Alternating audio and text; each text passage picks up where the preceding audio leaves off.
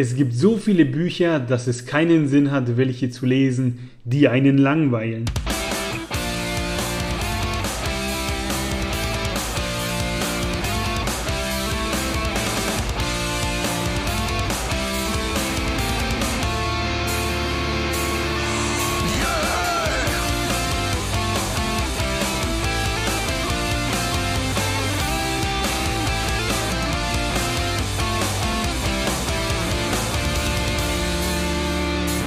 Hallo und herzlich willkommen zu Lesen und Lesen lassen mit mir, Maxe und dem Marin. Servus. Jetzt haben wir euch dran gekriegt, jetzt haben wir es mal andersrum gemacht. Ja. Ich leite eine, nicht der Martin. Das Anfangszitat ist übrigens von Gabriel García Márquez, einem Literaturnobelpreisträger. Und ich würde sagen, der hat mit diesem Satz recht, wenn man doch nur vorher wüsste, welche Bücher langweilig sind. Jo, ähm, ist aber auch ein bisschen so, dass hier die Autoren Einfluss darauf haben, ob ihr Buch gut wird oder nicht. Und dafür haben wir den zweiten Teil unserer Stilmittelfolge für euch. Denn im ersten Teil haben wir euch ja schon ein paar näher gebracht. Und für den nächsten, für die nächsten Beispiele ist diese Folge da. Genau. Äh, wir geben gleich mal zu Anfang eine Spoilerwarnung raus. Wir werden viel auf ähm, Geschichten eingehen und auf Stilmittel in den Geschichten. Und da ist es nicht zu vermeiden, dass wir auch irgendwann mal spoilern.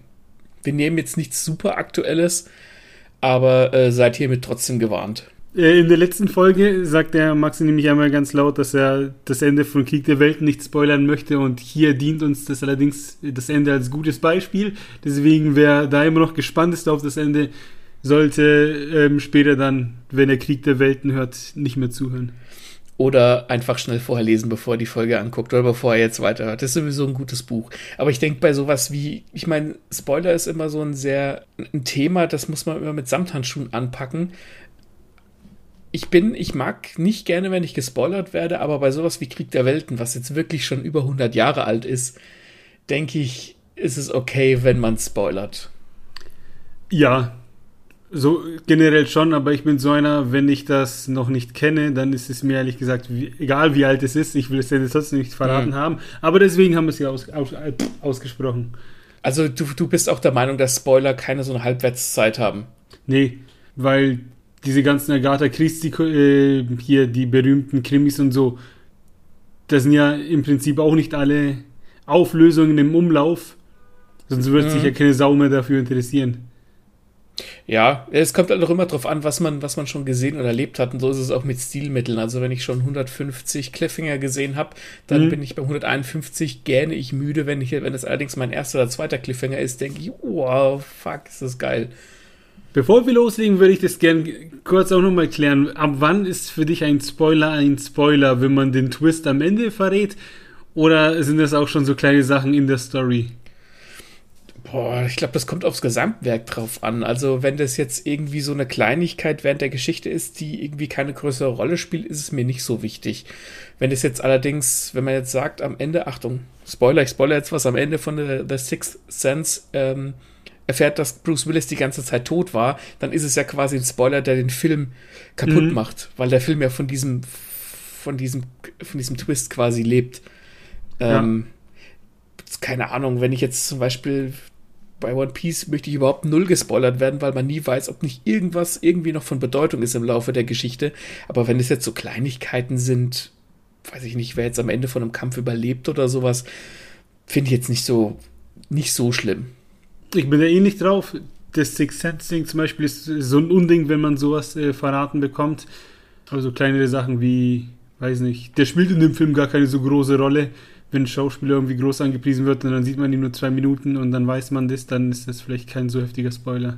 Ja, wobei ist, äh, The Sixth Sense ist ja auch ein Extrembeispiel, weil man könnte sich den Film ja danach nochmal angucken und darauf achten, also wenn man den Spoiler kennt, wie sich's denn dann ob man das nicht bemerkt das hätte oder sowas. Ja. Deswegen ist es halt so spannend, solche Spoiler, weil, also solche immensen Spoiler halt nicht, äh, dass man die halt nicht in die Fresse geklatscht gekriegt. Jo, ähm, und wir haben ja jetzt den zweiten Teil unserer Stilmittel für euch und diese Stilmittel, daraus ergeben sich ja oftmals irgendwelche Dinge, die als Spoiler dienen könnten, ne? Und was hatten wir denn da im ersten Teil? Da hatten wir Cliffhanger erklärt, da hatten wir Twists erklärt, den Red Herring, geiler Name für ein Stilmittel, oder der MacGuffin, liebe ich. Dann haben wir erklärt, was eine Vorblende ist, was eine Rückblende ist und was eine Hintergrundgeschichte jetzt, äh, ja, ist. Genau, und jetzt machen wir eben weiter mit, mit dem nächsten Sechserpack. Ich glaube, es sind sechs, ich habe gar nicht nachgezählt. Und nochmal als kurze Zusammenfassung, also die Grundpfeiler des Geschichtenerzählens bleiben immer Story, Character und Worldbuilding. Da sind wir drauf eingegangen in der ersten Folge, könnt ihr euch anhören. Und die Stilmittel sind quasi nur die Würze in der Geschichte. Na dann, hau mal den neuen her, den ersten neuen. Das erste Stilmittel, auf das wir eingehen wollen, ist der Narrative Hook oder der Erzählhaken. Und das sind Sachen, also wie der Name schon sagt, versucht man damit den Leser oder den Zuschauer an den Haken zu kriegen, indem man ihm gleich ähm, was Spannendes serviert. Also in einem, in einem Buch zum Beispiel, wenn das einen Prolog hat, man muss ja keinen Prolog haben, dann kann das als, als narrativer Haken gelten. Und die beiden bekanntesten Hooks sind in medias res, das ist lateinisch und bedeutet mitten in die Dinge und äh, das Cold Open. Das sind so die beiden gängigsten. Also in Medias Res ist sowas wie, man wird halt direkt reingeschmissen in die Geschichte. Es passiert gerade irgendwie eine, eine, Ballerei und du liest es oder siehst es und denkst, wow, was ist hier los? Und hast überhaupt erstmal gar keine Informationen, was da abgeht. In Medias Res ist es auch so ein geiles Ding, dass dir bei Wer wird Millionär die Million Euro einbringen ja. wird.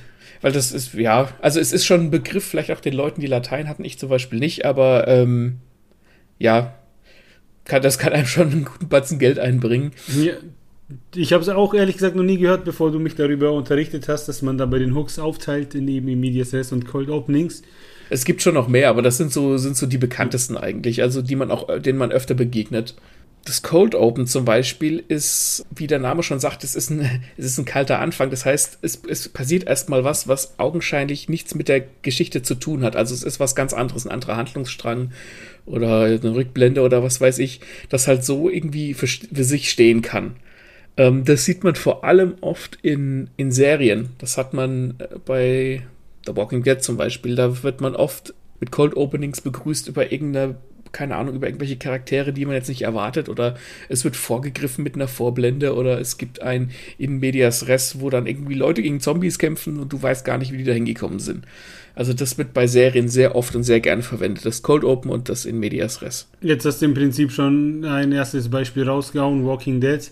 Genau. Ich würde das Cold Opening gleich mal äh, aufgreifen, weil das mhm. hat man ja bei Thrillern sehr oft, dass die mit einem Prolog anfangen, wo dann die ersten paar Seiten äh, etwas kryptisch sind, weil da jemand spricht, wo, den wir meistens für den Mörder halten oder der es eben sogar ist, der dann irgendeine Szene beschreibt, wo er eine Frau verfolgt oder irgendwas beobachtet und man denkt sich, boah, was ist denn das für eine seltsame Nummer?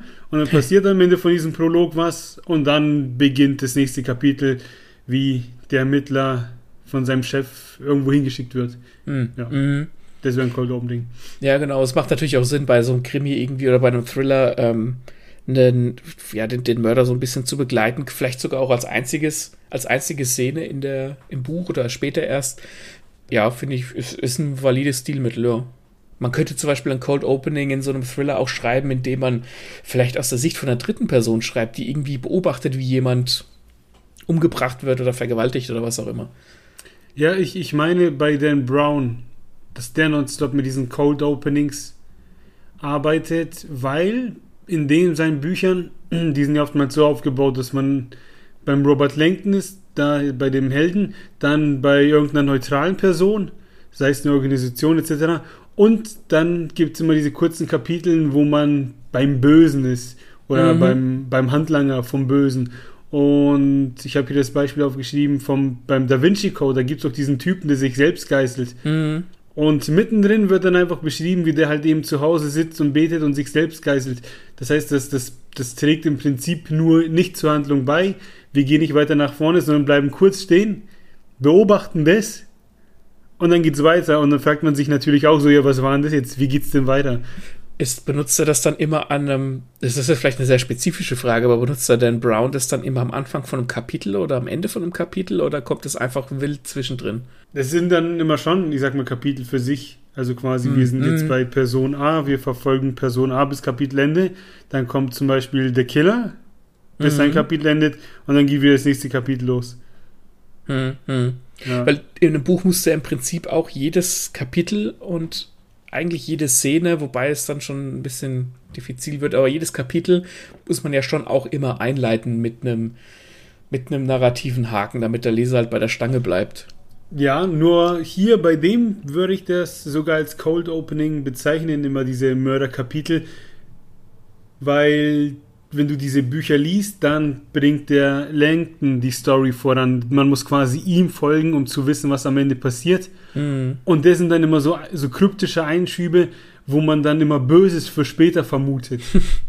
Wobei solche, solche Einschübe natürlich auch, also die müssen einen schon wachrütteln, aber ich, ich glaube nicht, dass die, also ich habe von, von Dan Brown tatsächlich noch nicht so viel gelesen, aber sowas kann sich halt auch relativ schnell abnutzen, gell?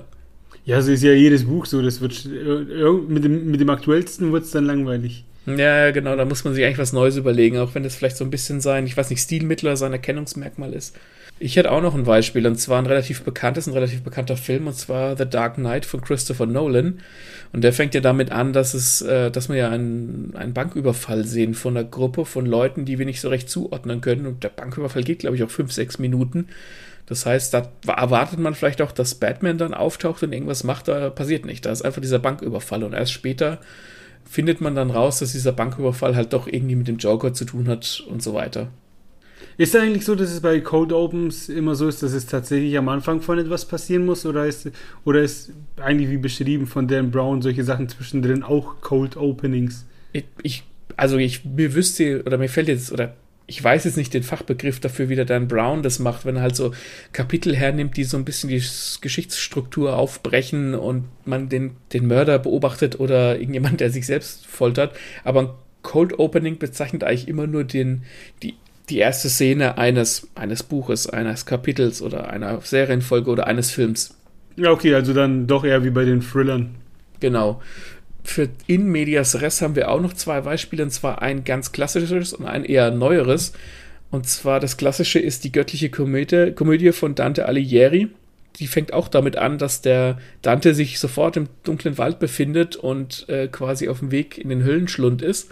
Und du weißt gar nicht, was vorher war. Du, du wirst sofort reingeschmissen. Es geht im Prinzip mehr oder minder sofort los. Und äh, in, das zweite Beispiel ist in Breaking Bad in der allerersten Folge. Das allererste, was man von Breaking Bad sieht, ist wieder Walter White und der Jesse Pinkman in einem alten Wohnmobil fliehen. Und das ist natürlich, da hat man den, den Zuschauer dann erstmal gleich bei den Eiern auf gut Deutsch, weil man denkt, wa, wa, wer, wer sind die, warum fliehen die, was ist da los, altes Wohnmobil. Äh, und dann wird die Geschichte erstmal von vorne aufgerollt. Mhm. Ja. Ich habe auch noch ein Buchbeispiel von Stephen King, Dead Zone. Mhm. Und zwar wird da, ich sag mal, die Geschichte lebt, die wird erzählt. Da gibt es diesen Typen in Dead Zone, der, wenn er Leute berührt, dann kann er ähm, ihre Zukunft sehen oder ähm, Fragmente der Vergangenheit oder andere Informationen, über die einfach durch, na, wie sagt man, Telepathie, kann er sich diese Informationen aneignen. Mhm. Und diese Story von dem Typen wird eben erzählt und mittendrin im Buch geht es plötzlich um was anderes. Und zwar ist da ein Vertreter, der in die Kneipe reingeht und an den Kneipenbesitzer Blitzableiter verkaufen möchte. Okay. Und er kauft dann keine. Kapitel vorbei und dann geht es wieder weiter mit unserem ähm, hier Übernatürlichen. Und man fragt sich so, hä, was war denn das jetzt? Und Seiten später, 200 Seiten später, passiert es dann, dass der Typ ähm, voraussieht, dass ein Blitz in diese Kneipe einschlagen wird. Mhm. Und dann versuchen die, den zu überreden, so eine Party da drin nicht steigen zu lassen, weil sonst die Leute sterben. Und dann sagt der Typ, ja, ja, ich habe einen Blitzableiter, hat aber keinen. Und dann kommt so, wie es kommen muss, ne, der Laden brennt ab. Und dann weiß man, ah, deswegen, also quasi jetzt, dann weiß man, in welcher Kneipe sich das mhm. abgespielt hat, wo dieser Typ war. Ähm, und das ist halt, denke ich, so ein Medias Res, wo man sich denkt, so, hey, wie, ne, einfach so ein Einschub, wo man sich dachte, hey, wann, wann wird das wieder wichtig? Wann war denn das? Was war denn das? Merkt ihr dieses Beispiel, wenn wir irgendwann mal eine Folge über Vorbereitung und Payoff machen? Ja. Weil wenn du 200 Seiten vorher was vorbereitest und dann kommt der Payoff und du denkst dir, ah, deswegen ein Typ, der Blitzableiter verkauft und ah, und die Kneipe brennt ab und alle sterben, ah, warum kauft er nicht den Blitzableiter? Ja, ja, und genauso ist es auch mit so einer Ermittlung bei so einem Frauenmörder, die dann auch einfach reingeworfen wird, die dann aber immer wieder ähm, erwähnt wird. Da wird eine Frau ermordet, dann wird ermittelt, dann passiert wieder etwas und dann wird wieder ermittelt, was überhaupt nicht erstmal im Zusammenhang steht mit der eigentlichen Geschichte von dem Typ, der gerade äh, aus dem Koma erwacht ist und erstmal klarkommen muss auf seine neue Fähigkeit. Und dann, zack, ja, er schließt sich das dann irgendwann. Was einen schon motiviert, weiter zu lesen, weil man wissen möchte quasi, was war das jetzt, ne? Naja, freilich. Ja, ja, so kannst du den Leser relativ billig in Anführungszeichen bei der Stange halten. An dieser Stelle Dead Zone, das ist ein, ein großer Name, aber wenig dahinter. ja. Das als Beispiel hat es getaugt. Ja, genau, als Beispiel hat es getaugt. Äh, das nächste Stilmittel hat einen unglaublich geilen Namen. Und zwar Chekhovs Gun. Ich nehme an, ich spreche den Namen richtig aus. Und ja, ich glaube, du bist dem Erklären besser als dann. Ich wollte einfach nur den Namen aussprechen. Chekhovs Gun. Finde ich so cool. Also die Chekhovs Gun ist eigentlich ein, ein relativ einfaches Stilmittel, das vor allem Leute, die Hobbyautoren sind oder die gern schreiben oder ähm, sich so ein bisschen selbst überprüfen wollen, ähm, sich dran halten können. Und zwar sagt der Schriftsteller Anton Tschechow, der hat unter anderem geschrieben Die Möwe und die drei Schwestern. Er sagt sinngemäß, wenn im ersten Kapitel ein Gewehr an der Wand hängt, dann muss dieses Gewehr der, im zweiten Kapitel oder spätestens im dritten, Kap dritten Kapitel auch losgehen. Wenn das Gewehr nicht abgefeuert wird, dann ist es auch nicht relevant für die Geschichte und kann raus. Das heißt, wenn man irgendwas beschreibt oder wenn man den, die Aufmerksamkeit des Lesers auf irgendwas Bestimmtes lenkt, zum Beispiel ein Gewehr, dann muss, es, muss dieses auch zum Einsatz kommen oder man kann sich sparen. Weil du dem Leser dann halt irgendwie ein, ne, du Wurst vor die Augen hältst, die er, die er nicht kriegt. Weil ein mhm. Gewehr ist ja schon erstmal, da spitzt du die Ohren, okay, Gewehr und dann passiert gar nichts damit. Deswegen ja. alles, was man einführt, sollte man auch verwenden.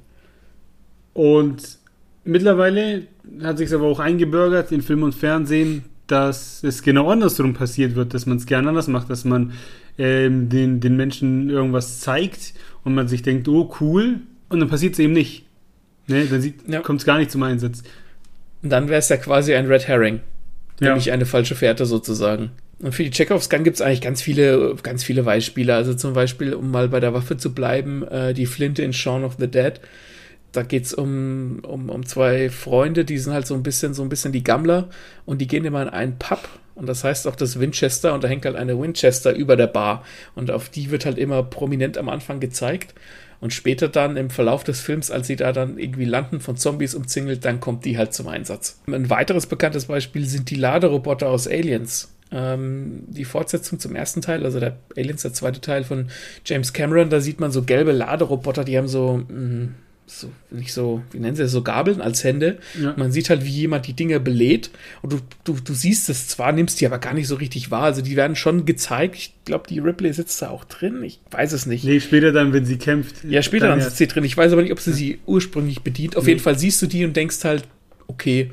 Und später dann kämpft sie halt gegen einen Alien, ich glaube sogar gegen die Königin ähm, zum Schluss genau. in diesem Laderoboter. Das ist ein es ist zwar auch nicht so, wie der Chekhov sagt, dass es dann, wenn man es in Kapitel 1 einführt, dass es in Kapitel 3 spätestens drankommen muss. So ist es nicht. Hm. Aber wenn man halt sowas einbaut und die Aufmerksamkeit drauf lenkt, vor allem in einem Buch, finde ich, dann sollte es schon drankommen. Ja, ich finde, bei dem Laderoboter hat man es, ich weiß nicht, ich habe den Alien, habe ich den dieses Jahr gesehen oder letztes Jahr, den zweiten. Da sieht man diese Roboter und sie fallen einem schon auf. Und wenn die dann da reinsteigt, um mit dem zu kämpfen, dann, dann wirkt das schon so, als hätten die bewusst sich für diese Roboter entschieden, als sie diesen Film gemacht haben. Ja, klar, also es war halt einfach ja. eine Vorbereitung und, und, Payoff. Ne? Du kriegst diese Laderoboter gezeigt, die sind vielleicht gar nicht so wichtig, weil jemand was belädt, das ist im Grunde ziemlich langweilig ja. und dann zum Schluss denkst du dir, ah ja, die Laderoboter, na klar. Das sieht aber echt so aus wie so ein Transformer für Arme. Ja, aber es ist für die damalige Zeit ziemlich gut gemacht, also von den, auch von den Spezialeffekten und so, das ist schon, schon nicht schlecht.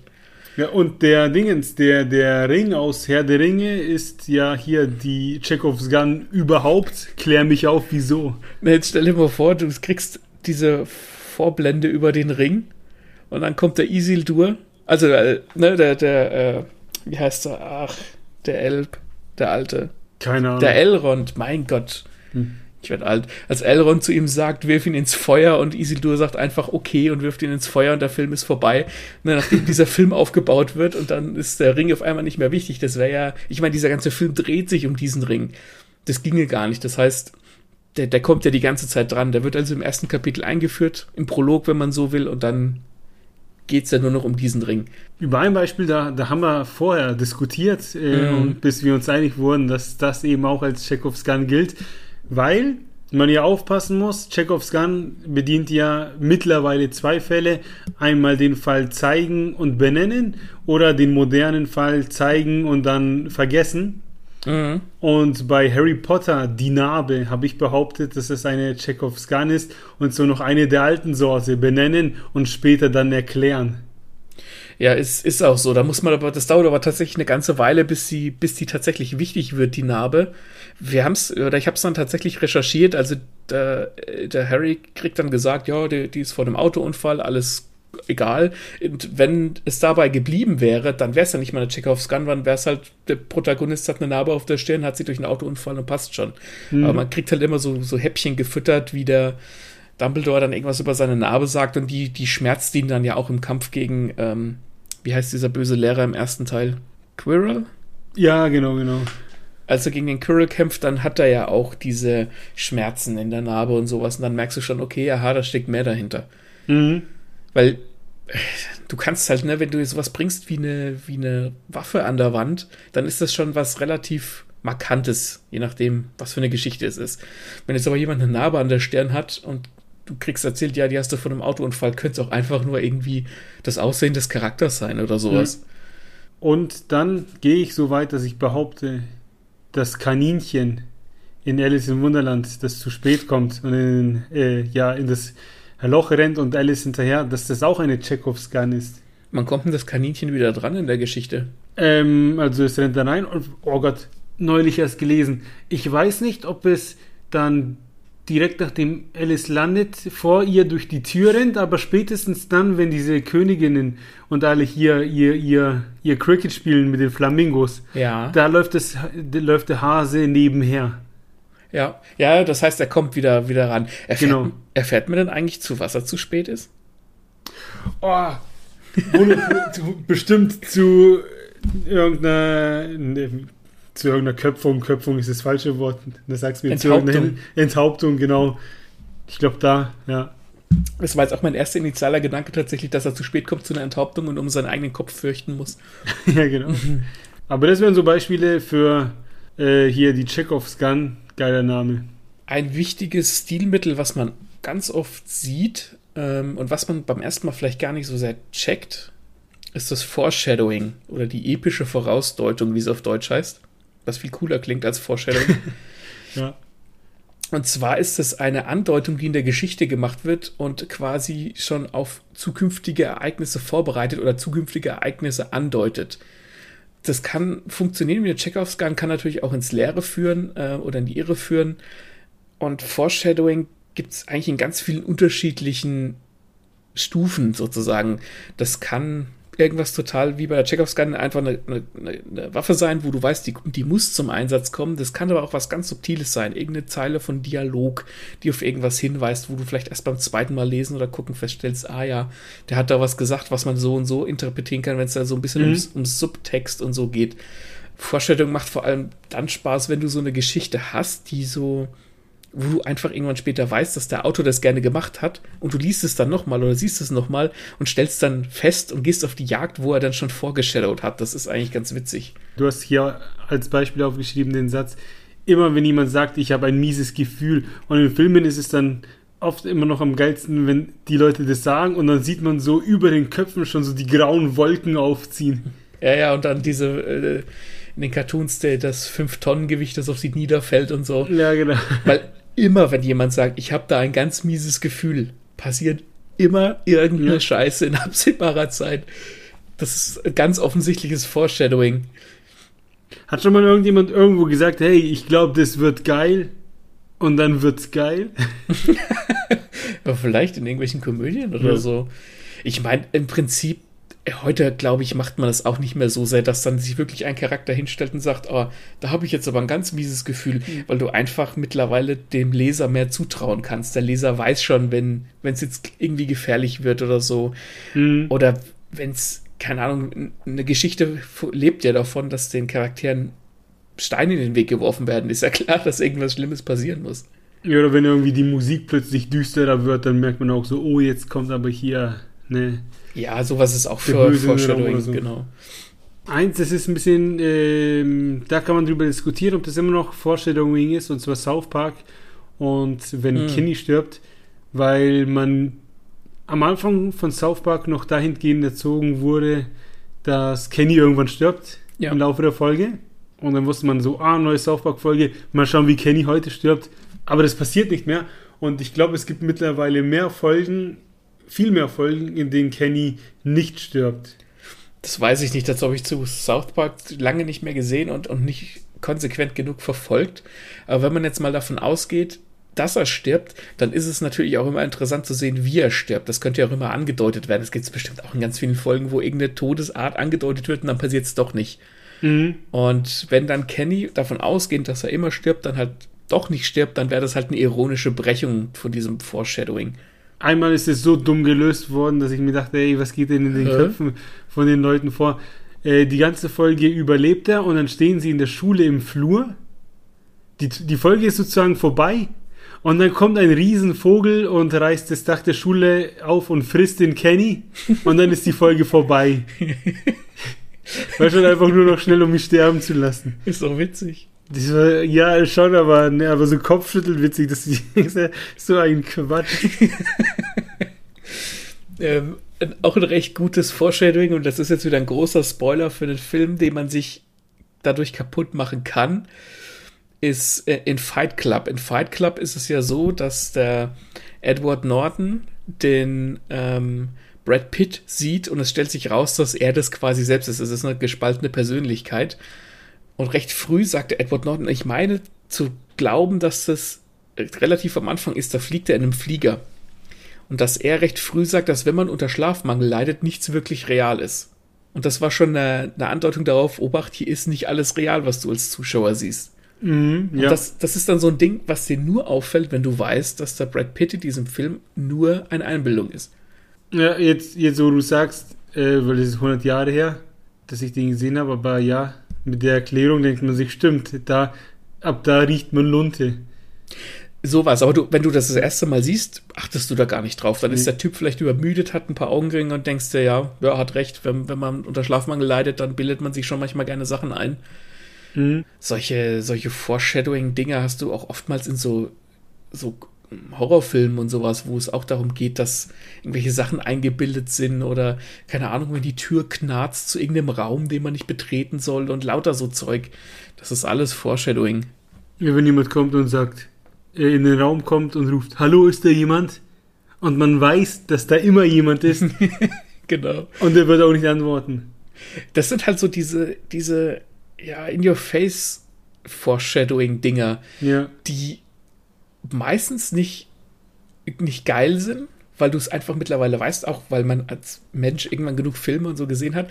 Aber eins der geilsten Foreshadowings mit dem besten Gefühl macht der Gandalf von Herr der Ringe und ihr stellt sicherlich fest, dass wir jetzt für jedes oder nahezu jedes Stilmittel immer ein Herr der Ringe Beispiel nehmen, damit es einfacher ist, zu, zu, dem zu folgen und um auch zu zeigen, wie viel der Tolkien damals in die Dinger reingebaut hat. Wenn der Gandalf sagt, ich glaube, er sagt es zur Gruppe, als sie, als er, ähm, ich weiß nicht mehr, wann er es sagt, aber er sagt es zur Gruppe und zwar, bevor die an Helms Klamm äh, die, die Schlacht streiten, sagt er, erwartet mein Kommen beim ersten Licht des fünften Tages, bei Sonnenaufgang schaut nach Osten.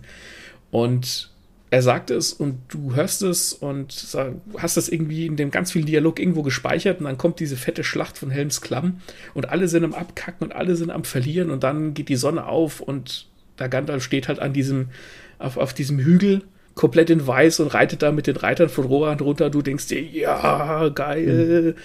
Das ist halt so ein Foreshadowing, das positiv ist, das nicht irgendwas Schlimmes aufzeigen soll, sondern wo halt ganz klar gesagt wird, ihr müsst nur so lange durchgehalten, der Gandalf macht das schon.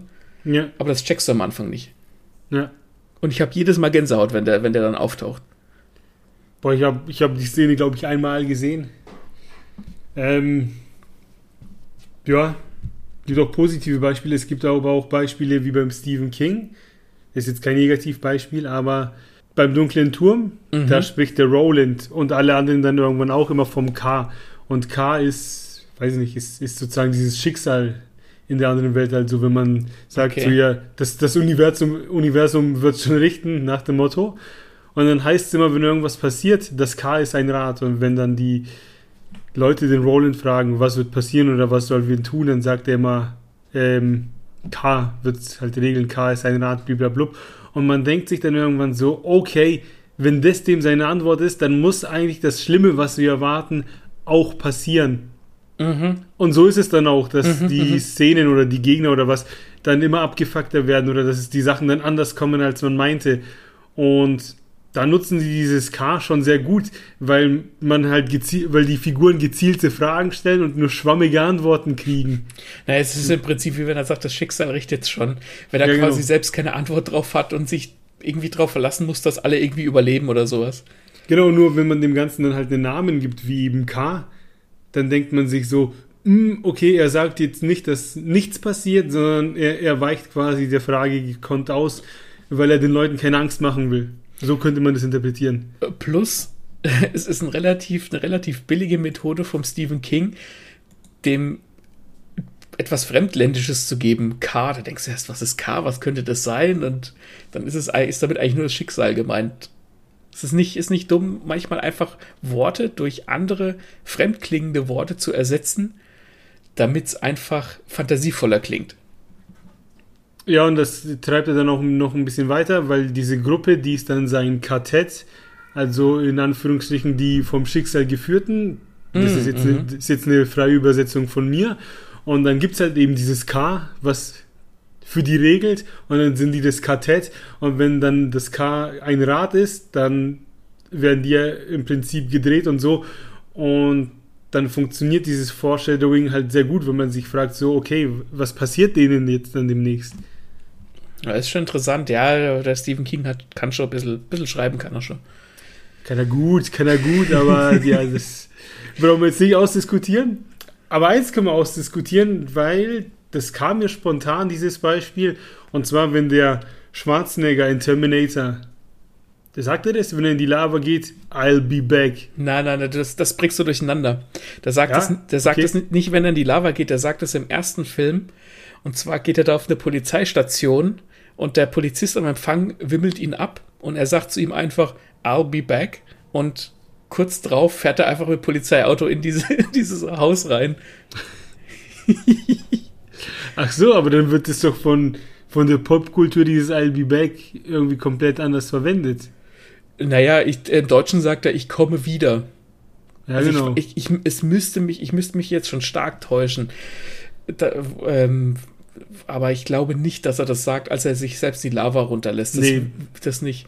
Stimmt, aber dann habe ich den jetzt zusammengespannt, aber dann ist I'll be back doch kein Foreshadowing. Doch schon, weil er ja quasi zu dem, zu dem Polizisten sagt, I'll be back, ich komme wieder.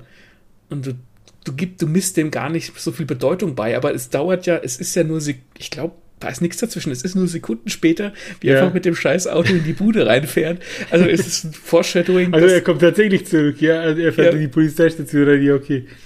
Geil. Das, das mit diesem, dass du dich falsch erinnert hast, das hat übrigens auch einen Namen. Ach so? Das nennt sich Mandela-Effekt.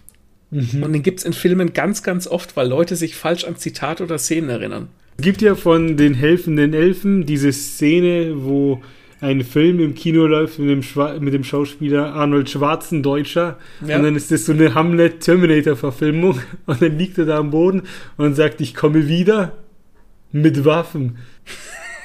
und deswegen habe ich mir das irgendwie so gespeichert, dass er da auch irgendwie fertig am Boden liegt und sagt, ich komme wieder.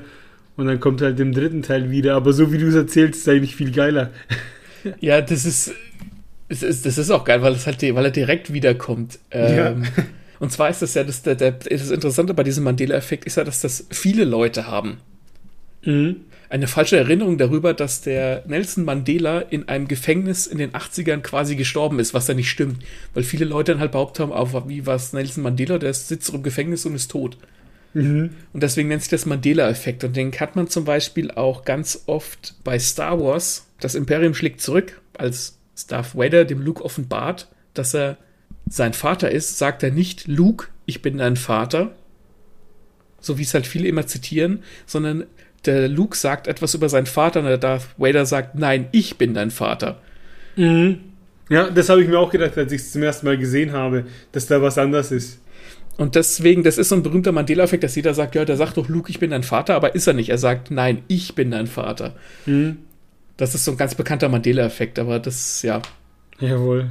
Aber geil, dann haben wir hier Foreshadowing, äh, die epischen Vorausdeutungen gelernt und den Mandela-Effekt jetzt als Bonus noch mit reingeschoben. ja. Eins der, finde ich persönlich, nervigsten Stilmittel ist die Deus Ex Machina. Mhm. Und über, wörtlich übersetzt heißt das der Gott aus der Maschine. Und das stammt schon von ganz, ganz früher aus den griechischen Theaterstücken, wo eine Geschichte erzählt wurde ne, im Amphitheater. Und äh, die Griechen geben ein Theaterstück.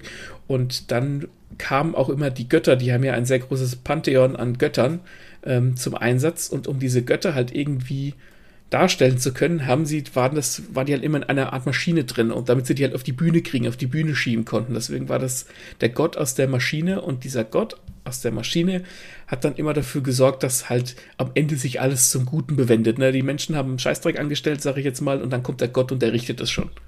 Und in diese Deus Ex Machina sieht man oft vor allem in so Hollywood-Popcorn-Filmen, wenn halt der Bösewicht gerade irgendwie am Verlieren, äh, nicht der Bösewicht, der Held irgendwie am Verlieren ist. Und dann kommt doch noch irgendjemand irgendwo her und rettet alle und alles wird doch gut. Und ähm, die Deus Ex Machina ist halt, sie wird manchmal schon vorbereitet durch ein Foreshadowing, durch, keine Ahnung, besonderen starken Charakter, der dann alle rettet oder sowas. Mhm. Aber oftmals ist das halt einfach nur so unmotiviert, so unmotivierte Rettung in letzter Sekunde und das ist dann halt so, bäh.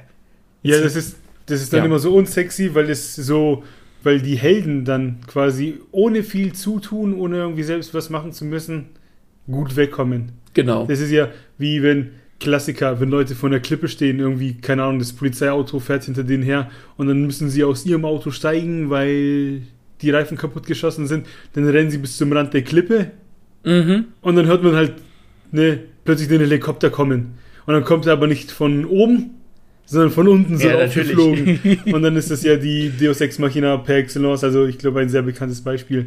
Ja, man kann sich ziemlich gut vorstellen. Ja, es ist halt, ich sag mal so, wenn es irgendwie vorbereitet ist, dann kannst du da ein gutes Payoff rausholen. Ne, wo mhm. wir da bei Vorbereitung Payoff sind, was da sollte man eigentlich eine eigene Folge drüber machen. Aber ja, aber wenn es dann halt so einfach so random ist, das können ja auch irgendwelche Begebenheiten sein. Keine Ahnung, der Bösewicht steht auf einer Klippe und die Klippe bricht ab, zum Beispiel. Ja, genau. Aber um mal bei dem Helikopterbeispiel zu bleiben, ja. Äh, da haben wir ja was Aktuelles, diesen, diesen Snyder-Zombie-Film. Army of the Dead, ja. Genau, mit Till, mit Till Schweiger, mit Matthias Schweighöfer. Beide ähnlich schlimm, ja. Ja, und da ist es ja eben so, dass, kurz erklärt, um quasi, um aus so einer Zombie-Gegend, Zombie-Stadt rauszukommen, müssen die in einem Gebäude oben aufs Dach, weil da schon die Pilotin wartet. Das ist abgesprochen. Die wartet da tatsächlich, sozusagen, als sie den Helikopter verlassen, weil die mhm. noch kurz was holen müssen. Und dann wollen sie da eben wieder hoch, um damit wegzufliegen. Und dann kommen sie natürlich aufs Dach und dann ist die Pilotin aber nicht da aber der Oberzombie kommt immer näher. Und boom, was passiert? Dann kommt sie doch nochmal zurück, die Pilotin, weil das Gewissen sich gemeldet hat und lässt sich halt so kurz wirklich als Held feiern, so, oh, jetzt ist der Helikopter und wir können weg. Wo du denkst, ey, noch aufgesetzt, da ging das nicht. Weißt schon. Ja. Einfach nur, um so einen Spannungsmoment einzubauen, so eine Wendung zu forcieren, ja. Und die, keiner kann mir nicht sagen, dass er nicht damit gerechnet hat, dass die wiederkommt. Ich das mein, war so klar wenn die jetzt tatsächlich tot wäre oder sonst irgendwo abgehauen wäre, dann wäre es doch ganz cool gewesen, wenn die Hauptfiguren irgendwie einen anderen Weg gefunden hätten darunter. Hm. Ich meine, ich würde, ich persönlich würde jetzt als Autor vielleicht mich selbst bewusst in so eine Ecke reinschreiben, sodass ich mir irgendwas ausdenken muss, wie die Helden da halt trotzdem rauskommen. Aber ja, so ist es natürlich einfach eine totale ja. Pimmelwendung, ja. So haben sie den Helikopter halt einfach nur mal zurückgeschickt. Weil ja. er war ja schon da, ne? Er war schon da. Völlig Banane. Ja, aber ähm, vielleicht hast du ja ein Beispiel, das weniger Banane ist.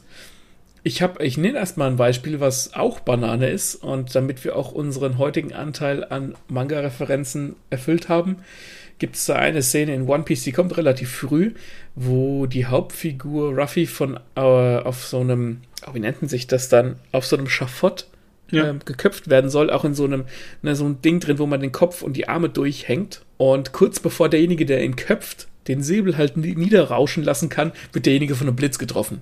Ich meine, es ist vorher schon klar, dass die Hauptfigur in diesem Moment jetzt nicht sterben wird, aber da ist es dann halt eine Naturgewalt, die ihn quasi hm. rettet, sozusagen. Ja, eindeutig Deus Ex Machina. Ja, du hast da auch noch ein Manga-Beispiel, dann handeln wir ah, ja, zusammen stimmt. ab. Ja. Genau, ich habe auch ein Manga-Beispiel und zwar Saitama aus der Serie One Punch Man.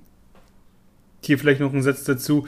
In der Serie geht es darum, dass Saitama ein wenig trainiert hat und auf der Suche nach starken Gegnern ist und er hat eine Depression und die kommt daher, dass er jeden Gegner mit einem Schlag fertig macht.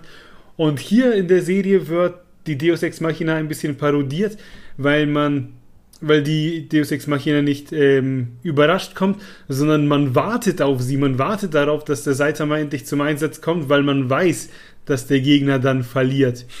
Und deswegen wird er künstlich in der, äh, in der Geschichte immer rausgenommen, dass er nicht sofort vor dem Gegner steht und man wartet halt einfach nur auf diesen einen finalen Schlag, dass der Gegner jetzt tot ist.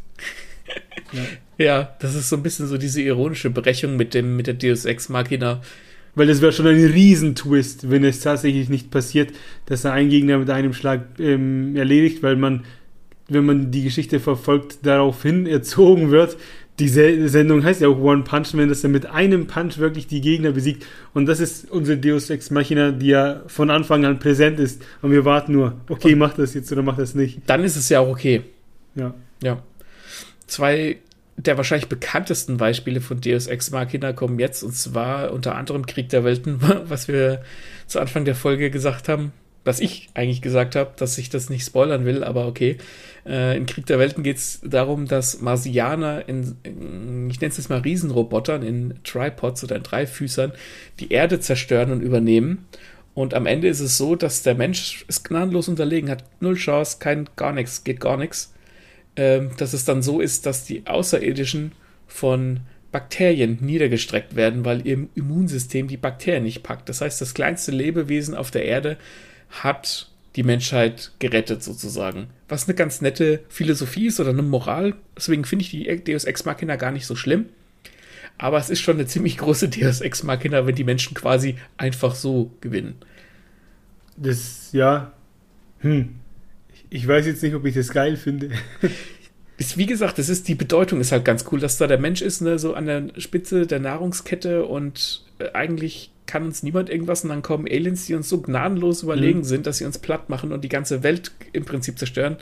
Und dann kommen die Bakterien und machen die einfach platt. Also du merkst es nicht mehr. Du siehst, da, im Buch ist es dann so, dass dann einfach nur diese Tripods quasi rumstehen und sich alle fragen, warum denn da, warum nichts geht, warum die da einfach rumstehen, warum die nichts machen, bis sie rausfinden, dass die Bakterien sie quasi getötet haben, die Aliens. Okay. ja. Akzeptiere ich, nehme ich hin. Und dann das andere Beispiel, um äh, unser Herr der Ringe-Package zu vervollständigen. Die Adler, die Sam und Frodo am Ende, nachdem sie Frodo den Ring in den, ins Feuer geworfen hat, aus Mordor retten. Da habe ich eine Frage dazu, die auch oft im Internet gestellt wird. warum fliegen die Adler die nicht äh, sofort dahin?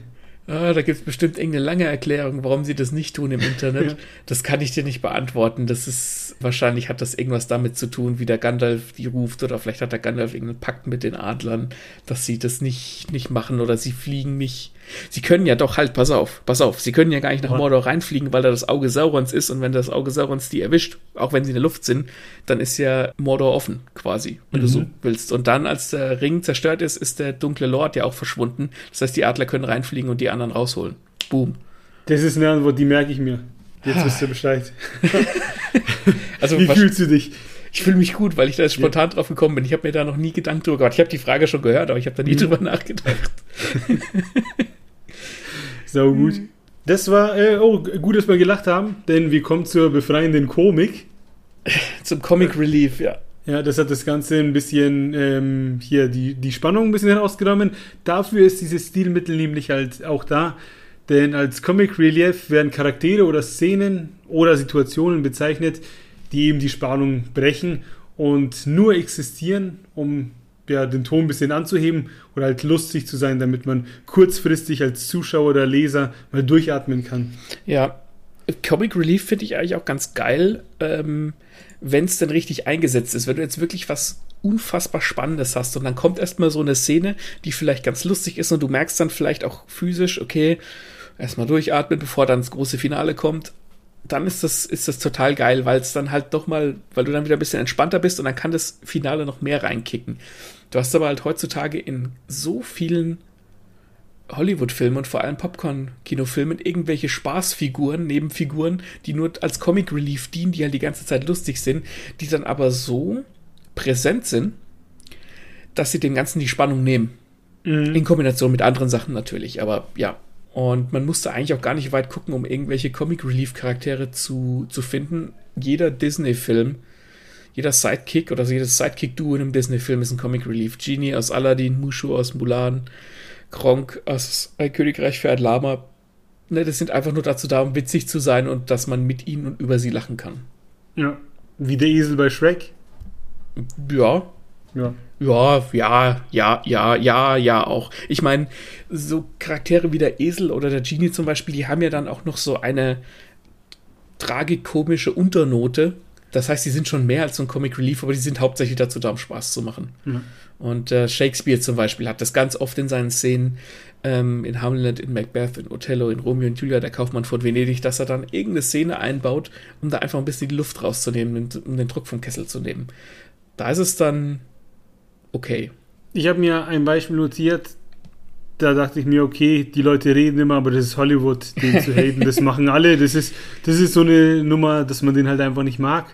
Und als ich dann das erste Mal mir allein in Ruhe den Film angeschaut habe, was ist das Star Wars Episode 3? 1, 1, Star Wars Episode 1, da kommt er dann vor, auch in Dingens, in Big Bang Theory wird mal ein Witz drüber gemacht, dass quasi, dass er mit den nächsten, der nervigsten Personen überhaupt ist. Mhm. Man dachte mir so, oh, seid ihr witzig, jetzt macht ihr quasi so einen Mainstream-Joke, aber nein, das stimmt alles. Jar Jar Binks ist die schlimmste Filmfigur ever. Ultra nervig, nie, also die Jokes kicken nie. Diese Sprache, die er da anwendet und so, packe ich gar nicht. Ich sehe mich ja, genau. aufgeregt äh, sein. Wer, äh, wer, hat, wer, hat, sich das gedacht, so, uh, ist das witzig, ich schmeiß mich weg. Das war einfach nur nervig und irgendwie nonstop fehl am Platz. Ja, aber jetzt gib Obacht. Ähm, ich weiß nicht, ob es bestätigt ist, aber es geht ja das Gerücht um und man kann das auch sehen, das gibt, da gibt es YouTube-Videos drüber, dass der Jar Jar Binks eigentlich in Wirklichkeit als Hauptbösewicht oder als Oberbösewicht geplant war. Das gibt's, das, da gibt es in ein, einige Szenen, die du so und so interpretieren kannst, wo Leute auch Sachen sagen, wo du ihn im Hintergrund die Lippen bewegen siehst, als würde er dasselbe sagen, als würde er quasi die Leute das sagen lassen. Mhm. Dass Jar Jar Binks, dass man den halt als Trottel wahrnehmen soll. Und dann am Ende stellt sich raus, er ist eigentlich das Mastermind was jetzt nicht super neu ist, aber sie haben halt mit Jar Jar Binks halt so tief in die Scheiße gegriffen und den so nervig gemacht, dass sie ihn dann halt einfach aus Film 2 und 3 fast komplett haben rausschneiden müssen. Ja, aber Moment, ist das was offiziell bestätigt ist oder nur so Fantheorien? Aus dem Stegreif kann ich dir nicht sagen, ob es offiziell bestätigt ist. Das müsste ich jetzt selbst recherchieren. Ähm, das habe ich vorher nicht gemacht. Aber es gibt genügend Fantheorien und genug Videos, die mhm. zeigen, dass es durchaus wahr sein könnte. Ich finde ihn nämlich so schrecklich, ich traue dem das nicht zu. Ich packe eins. Da, da, wird nur gehofft, dass das hoffentlich Dingens so ist, um quasi eine Daseinsberechtigung für den zu finden. Ich packe ein Video in die Show Notes. Okay. Und dann kannst du es dir angucken. Und ich glaube, ich bin bei Fantheorien, wenn sie nachvollziehbar sind, bin ich gern dabei. Und da war es für mich nachvollziehbar. Okay, schauen wir mal. Ein Filmbeispiel habe ich noch, das trifft ziemlich gut auf diese befreiende Komik. Äh, das trifft befreiende Komik ziemlich gut. Denn wer Jackie Chan kennt, kennt ihn normalerweise vermutlich so aus Filmen wie Rush Hour oder Shanghai Noon, wo es dann immer ein bisschen Action gibt und was zu lachen. Story ist so ein bisschen Nebensache und ja, die sind quasi für Kinder ab 12 und so äh, zum Gucken. Der hat aber auch ein bisschen andere Filme gemacht. Da gibt es die Police Story-Reihe Und mhm. das, sind, das sind Thriller mit sehr aggressiven Kampfszenen. Und man spricht dann auch immer so von unüblichen Filmen, wenn man da jetzt noch nicht so viele Filme kennt. Der hat aber früher öfter solche Filme gemacht, vor allem diese ganz alten Filme, wo es dann hauptsächlich um Rache ging oder sowas. Da ging es dann halt schon immer mehr zur Sache und eben auch in Police Story. Mhm. Und zwischen den ganzen Kämpfen und polizeilichen Ermittlungen etc. gibt es eine Szene, wo er ins Revier geht und komischerweise kenne ich die Szene auch nur aus Uncut-Fassungen, wo dann die, die Originaltonspur drunter li also liegt und man nur deutschen Untertitel hat. Und da sitzt er eben in diesem Revier und muss an mehrere Telefone gleichzeitig gehen. Und das sind halt noch diese alten mit Kabeln. Mhm. Und dann klingelt es da, dann rollt er auf seinem Stuhl rüber und jongliert da so ein bisschen mit dem Telefon, versucht aber gleichzeitig seine Rahmennudeln zu essen ähm, und hat keine kein Essstäbchen, sondern muss zwei Bleistifte nehmen. Und dann verhält sich das alles blub und dass er dann aus Versehen auch noch die zwei Radiergummis von diesen Stiften ist. also so ein bisschen Situationskomik, so die da eigentlich gar nicht so reinpasst in das Schema von dem Film. Das heißt, dass es diese Police Story Filme sind gar nicht so diese Familienunterhaltung, die man von äh, Jackie Chan kennt. Nee, da geht's äh, zur Sache und dann hier hat man aber dann trotzdem zwischendrin mal so, so einen Lacher reingeschmissen, hm. der aber auch komplett Jackie Chan typisch ist. Ja, ne? das, das finde ich gut, wenn das gar nicht so die Stimmung von dem Film ist, dass der lustig sein soll, sondern eigentlich eher ernst. Ich meine, das kann, man kann natürlich auch sagen, oh, das kann jetzt viel kaputt machen, wenn der Jackie Chan sich wie so ein Depp verhält und die Radiergummi, äh, Radiergummis frisst. Aber ich finde die, ich finde die gut, wenn die irgendwie passen und die Stimmung irgendwie ja. der Stimmung angepasst sind. Why not? Ja, frage ich mich, wieso ist eben diese Szene, die ja eben von der Gewalt ablenkt, warum die in der Uncut-Fassung drin ist. Naja, weil die ganzen, die ganzen Dullis, die die Filme wegen der Gewalt angucken, die wollen nur die Gewalt sehen und nicht wie der Jackie Chan telefoniert und Radiergummis frisst. Ja, das wäre eine Begründung, aber ich war schon so, wegen dieser Szene ist der Film ab 16 oder so. ähm, ein letztes Beispiel noch, ähm, damit wir auch unser Herr der Ringe Quartett voll haben. Äh, Gimli und Legolas sind natürlich Comic Relief zum Teil, wenn sie sich irgendwie äh, drüber lustig machen, wer, wer wie viele Gegner erlegt hat oder wenn der Legolas den Ghibli über die Schlucht wirft und lauter sowas. Und auch die beiden Hobbits, äh, Mary und Pippin, sind natürlich auch Comic Relief Charaktere. Die tragen alles, die tragen ihren Teil bei, aber die sind auch dazu da, um das Ganze einfach ein bisschen aufzulockern. Eins haben wir noch. Einen haben wir noch. Die Rahmenhandlung. Äh, nicht, die, nicht, nicht der Rahmen wie die Suppe.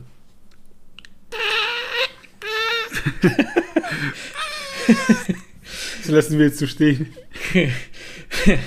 Die Rahmenhandlung ist im Prinzip eine Handlung in einer Handlung, beziehungsweise die Handlung über eine Handlung, wenn man so will, weil es ja sich um einen Rahmen handelt, wo dann auch einfach zwei Zeitebenen etabliert werden. Das kann was ganz Banales sein, wie zum Beispiel jemand interviewt jemanden und der erzählt dann von seiner Vergangenheit so ähm, oder es treffen sich Leute und jemand erzählt was und dann blendet die, blendet es über in die Erzählung, all sowas, alles, wo, wo Sachen, wo Geschichten in einer Geschichte erzählt werden, sozusagen. Und was auch ganz gerne für die Rahmenhandlung hergenommen wird, als, als zusätzliches Stilmittel, ist der unzuverlässige Erzähler. Es gibt ja verschiedene Erzählformen. Äh, Ich-Erzähler, personeller Erzähler, auktorialer Erzähler und da gibt es auch den sehr selten verwendeten unzuverlässigen Erzähler. So, dass dann halt jemand interviewt wird, der erzählt dir eine Geschichte, der sagt dir was, aber du kriegst was ganz anderes zu sehen. Aber du bist als Zuschauer so auf die Bilder quasi fixiert, dass du gar nicht mitkriegst, dass der Erzähler dich gerade anlügt. Hast du ein Beispiel? Die üblichen Verdächtigen mit Kevin Spacey ist ein ganz bekannter Film aus den 90ern, der auch wirklich sehenswert ist. Und was ist das Unzuverlässige an ihm? Willst du den Film sehen oder soll ich dich spoilern? Spoiler mal. Das ist so, bei den üblichen Verdächtigen geht es darum, dass fünf Gangster vernommen werden. Und einer von diesen Gangstern ist der Kevin Spacey und der erzählt dir dann auch einfach, ähm, was Phase ist und sagt dann, ja, wir haben uns dann mit, mit dem und dem getroffen. Ja, das war so ein großer, dicker Typ, der eigentlich, ähm, ja, optisch ziemlich auffällig und dann spielt halt die Szene ab sozusagen und sie treffen jemanden, der überhaupt nicht groß und dick ist und auffällig ist, aber du hast das schon längst wieder vergessen, zwei, drei Minuten später. Und zum Schluss stellt sich raus, dass diese ganze Geschichte, die der Kevin Spacey erzählt hat, und gelogen und abgekartet ist und er dann halt einfach mit reiner Weste sozusagen aus dem Polizeirevier rausläuft, weil seine Geschichte aufgegangen ist. Das ist aber geil. Das ist, es ist geil, weil ja. du halt aktiv verarscht wirst vom, mhm. vom, vom, vom Film und merkst es aber nicht. Es sei denn, du passt auf, wenn du aufpasst und sagst, Moment mal, der Kevin Spacey hat doch gesagt, der Typ ist doch dick und der ist ja gar nicht dick. Dann kannst du da schon drauf kommen. Aber wenn du den Film das erste Mal siehst und denkst halt, ja, es ist halt irgendwie ein Krimi oder ein Thriller oder sowas, mhm. denkst du dir nichts dabei. Ich habe noch insgesamt eine Frage zur Rahmenhandlung, allein zum Stilmittel. Ist Rahmenhandlung immer etwas quasi in der Gegenwart und in der Vergangenheit oder etwas in der Gegenwart äh, und in der Zukunft vielleicht? Oder können es auch Geschichten sein, die parallel nebenher laufen? Ich könnte mir auch Sachen vorstellen, die parallel nebenher laufen. Es könnte ja sein, dass zum Beispiel jemand in einem Restaurant sitzt und erzählt einem Kumpel eine Geschichte, dass er was unternommen hat mit einem Freund von ihm und dieser Freund, mit dem er es unternommen hat, erzählt parallel irgendjemand anderem dieselbe Geschichte. Dann hm. würde das parallel laufen. Ja. Aber normalerweise sind Rabenhandlungen, jemand wird verhört und, und erzählt halt, wie es halt gelaufen ist, oder jemand erzählt von seinem Leben oder. Eben, das ist, das ja. ist ja eben der Klassiker, dass irgendjemand, keine Ahnung, wo sitzt, was erzählt, was schon passiert ist. Genau. Und das, was damals passiert ist, hat dann halt irgendwie einen Effekt auf die Gegenwart. Genau. Ich habe deshalb gefragt, weil mir als Beispiel nur die Ken Follett Bücher eingefallen sind, dem seine Jahrhundertgeschichten, äh, weil die Stories nämlich immer so beginnen, dass es quasi eine Hauptgeschichte gibt mhm. oder eine Be Geschichte, mit der es beginnt, und dann gibt es zahllose Figuren, die in der Gegenwart parallel irgendwelche anderen Sachen machen. Und der Follett macht es dann immer so, dass er die alle irgendwann irgendwie zusammenkommen lässt. Ne? Mhm. Und da hast du dann ganz viele Rahmenhandlungen, ja, die dann das, zusammenfinden. Die dann quasi verschiedene Handlungsstränge, die zusammenführen, sozusagen, ja. Genau. Da bin ich jetzt dann so weit gegangen, dass ich gesagt hätte, okay, das sind auch Rahmenhandlungen. Ja, je nachdem, wie man es betrachtet, schon, ja. In, in, Im Hobbit, also der Film von Peter Jackson zum Beispiel, haben sie es so gemacht, dass sie eine Rahmenhandlung eingebaut haben, in dem einfach, ich glaube, am Anfang und am Ende der Bilbo dem Frodo quasi die Geschichte erzählt, wie er zum Ring gekommen ist. Das ist in den Büchern nicht so. Da ist es halt einfach die Geschichte von Bilbo, Bilbo wie er zum Ring kommt. Aber damit man die Verbindung zu Herr der Ringe herstellt, hat man da eine Rahmenhandlung eingefügt. Mhm. Und ein bekannt oder ein Beispiel für diese, ja, ich bin alt und erzähle meine Lebensgeschichte, ähm, ist die Erfindung der Currywurst von Uwe Timm, ein sehr ungeliebtes Buch von mir. Ähm, wo der Protagonist. Könnt der, sorry, das könnt ihr in der letzten Folge nachhören, äh, wie geil der Maxe das Buch findet. ja. Ist auf jeden Fall äh, hier hörenswert. Genau. Und da ist es so, dass der Protagonist eine Dame im Altenheim besucht und die ihm halt die mit ihr in den Park geht und die ihm halt die Geschichte quasi aus ihrer Vergangenheit erzählt und dann switcht die Erzählperspektive in die Vergangenheit. Ist das nicht bei Titanic auch so? Ja, ja, ja, ja, genau. Die, die bergen die Titanic und dann haben sie die alte, die halt ihre Geschichte erzählt. Mhm. Wo ich immer dran denken muss, wo sie wo sie die halt da haben und einer von diesen Typen, die das Schiff bergen, erklären ihr halt, wie das mit dem Untergang passiert ist und dann erzählt er ihr irgendwie so, dass der, der Titanic, der fette Arsch von der Titanic halt, äh, dass die ist auseinandergebrochen und der fette Arsch ist halt abgesunken. Und ich weiß noch, dass diese, die Frau, die Rose, also diese Alte, dann halt so, so komisch guckt, weil er sich halt so salopp ausdrückt. Das, mhm. Da denke ich immer total seltsam, dass ich daran denke. Kann ich jetzt nochmal erzählen. Äh, ich habe den, glaube ich, noch nie ganz gesehen. Ich werde darauf achten. Der, ist, der, ist nicht, der ist nicht schlecht. Der war halt immer damals so verrufen, aller, oh ja, das ist ja ein Liebesfilm und so. Mhm. Und äh, ja, die Frauen schleppen die Männer rein und bla. Aber das ist, ein, ist eigentlich ein ziemlich dramatischer und ziemlich guter Film. Er ist sehr lang. Mhm. Und es hat auch seine, seine, klar, es ist irgendwo eine Romanze, aber es ist ein verdammt guter Film. Es ist wirklich ein guter Film. Ich, ich werde aber auf die Augen der Frau achten, am Ende, wenn es der Typ erklärt. Ein ganz äh, anderes Beispiel noch für Rahmenhandlungen, beziehungsweise für Geschichten in Geschichten sind äh, sowas wie Itchy und Scratchy in den Simpsons. Ja, wenn die Simpsons, wenn Bart und Lisa irgendwie vom Fernseher sitzen und Itchy und Scratchy Folgen angucken, dann ist es ja quasi eine Geschichte in einer Geschichte, obwohl es mhm. nichts damit zu tun hat. Manchmal gibt es auch zum Beispiel so Minigames in, in Videospielen. In Fallout 4 zum Beispiel kann man ähm, so kleine Spiele spielen äh, im Spiel. Und ein ganz bekannter Film, der sich mit diesem Geschichte in einer Geschichte beschäftigt, ist äh, Last Action Hero mit Arnold Schwarzenegger. Saugeiler Film. Der ist wirklich gut. Der ist ähm, 1993 ist er total gefloppt, kam bei den Kritikern nicht gut an, aber der war für die damal seiner damaligen Zeit extrem weit voraus. Heute würde man den feiern oder vielleicht so vor zehn Jahren, aber damals waren die Leute noch nicht so weit. Und da geht es ja auch darum, dieses ganze, diese ganzen Actionfilme so äh, zu persiflieren. Und da geht es um den Jungen, der halt die Jack Slater-Filme so geil findet im Kino. Also da spielt der Arnold Schwarzenegger einen Filmstar im Film und der Junge gerät dann durch, ich glaube, durch ein Ticket oder ja, irgendwie ja, durch sowas. so ein goldenes Ticket. Genau, durch so ein goldenes Ticket gerät der Junge quasi in den Film rein und ist dann quasi in der Geschichte und sie kommen dann auch später in die reale Welt zurück, wo der Arnold Schwarzenegger sich selbst spielt. Also da wird sehr gespielt mit diesem Geschichte in der Geschichte. Da gibt es quasi zwei mhm. Handlungsstränge, Erzählebenen, wenn man es so sagen will. Und das, also ich liebe diesen Film. Der wird eine Punchline nach der anderen gedroppt. Also da wird wirklich dieses Actionzeug aus 80er und 90er übelst verarscht oder halt kopiert, imitiert, sau gut gemacht. Das ist wirklich so, what, ah, werft er da nicht einfach irgendwo auch so eine Dynamitstange irgendwie in so ein Auto rein? Halt so wirklich ganz offensichtlich ja. auf den Arm genommen. Das, der Film ist total gut. Das, da geht er auch mit diesem Jungen zu dem Bösen und dann klopfen sie bei dem einfach an die Tür und dann sagt der Schwarzenegger irgendwas zu dem so, ich könnte auch gefährlichere Sachen machen, als mit ihnen reden, wie zum Beispiel meine Socken stopfen und solche Sachen.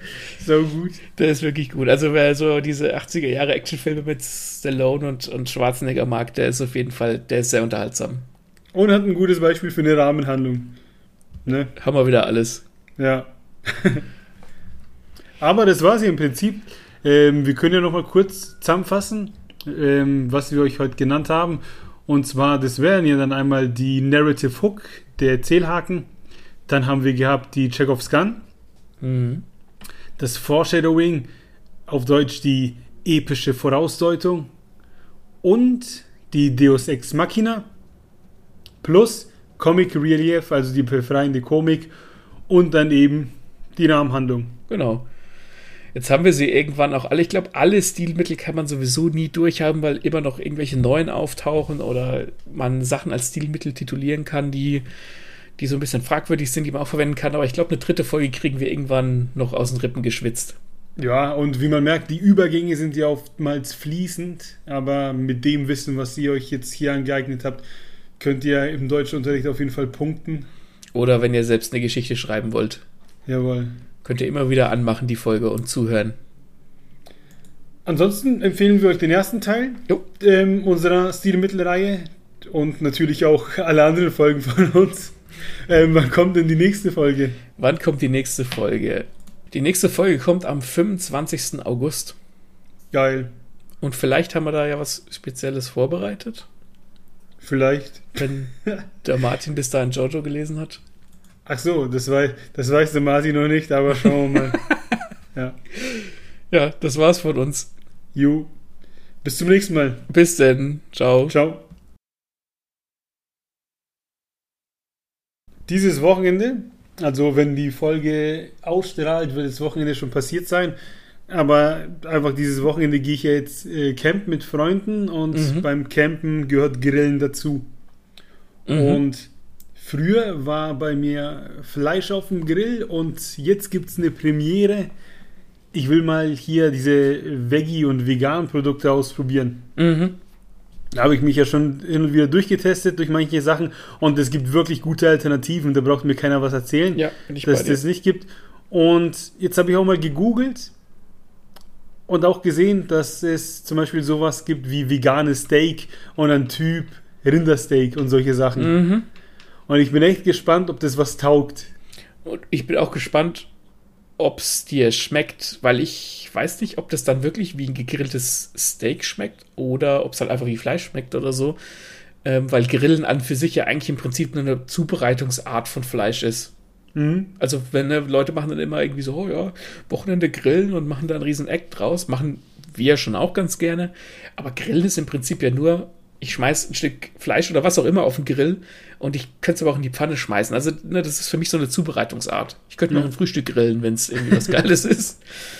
Und ähm, ja, das Ding ist halt, ich, ich brauche so mein in Anführungsstrichen mein Fleisch, weil nur Gemüse auf den Grill legen und so, das wäre ein bisschen zu wenig. Ne? Das heißt, ich brauche so da meinen Ersatz, den ich mir ins Brötchen lege und dann ordentlich Ketchup drauf und dann reinfressen. ja, deswegen schaue ich mal, was das wird. Da gibt es ja so Sachen, da muss man sich mal ein bisschen rumprobieren, durchprobieren. Seitan zum Beispiel, alles, was so auf Seitan-Basis ist, das ja. ist, das ist so radiergummimäßig. Nee, ja, ich Gar bin, nicht. Ich bin mal Pack gespannt, was du sagst, wie es schmeckt. Ich bin auch nicht der Typ, der sagt, aber mir kommt nur Fleisch auf den Grill, denn es gibt verdammt gute Alternativen zu Fleisch. Ja, aber so, so Zucchini und Aubergine drauf und so ist jetzt auch ziemlich unsexy. Deswegen, wie gesagt, probiere ich das da mal aus und dann ja, erzähle ich dir das, ob ich satt wurde, ob ich eine gute Grundlage hatte für meine 10 Liter Bier, die dann darauf folgen. aber für Bierbong bin ich zu alt. Wir nehmen keinen Trichter mit.